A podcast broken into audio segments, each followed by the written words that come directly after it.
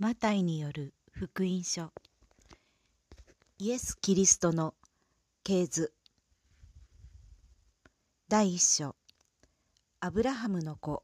ダビデの子。イエス・キリストの系図。アブラハムはイサクを設け。イサクはヤコブを。ヤコブはユダとその兄弟たちを。ユダはタマルによってペレツとゼラを。ペレツはヘツロンを。ヘツロンはアラムを、アラムをアミナダブを、アミナダブはナフションを、ナフションはサルモンを、サルモンはラハブによってボアズを、ボアズはルツによってオベドを、オベドはエッサイを、エッサイはダビデ王を設けた。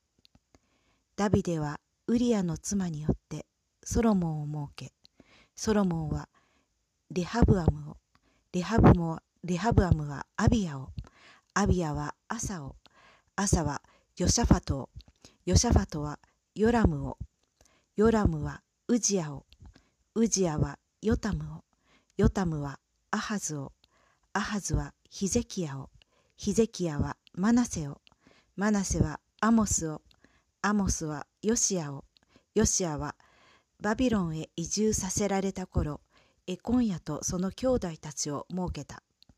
バビロンへ移住させられた後、エコンヤはシャルティエルを設け、シャルティエルはゼルバベルを、ゼルバベルはアビウドを、アビウドはエリアキムを、エリアキムはアゾルを、アゾルはサドクを、サドクはアキムを、アキムはエリウドを、エリウドはエレアザルを、エレアザルはマタンを、マタンはヤコブを、ヤコブはマリアの夫ヨセフを設けた。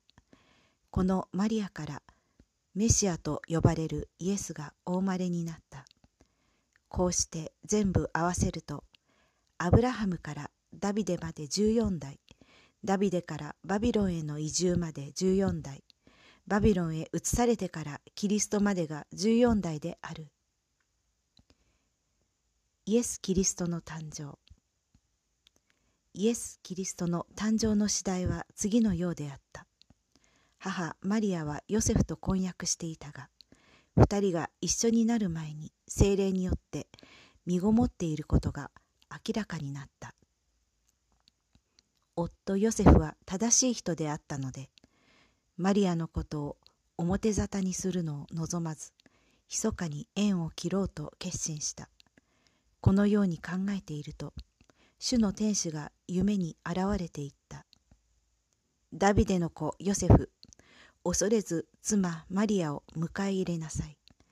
マリアの胎の子は精霊によって宿ったのである。マリアは男の子を産む。その子をイエスと名付けなさい。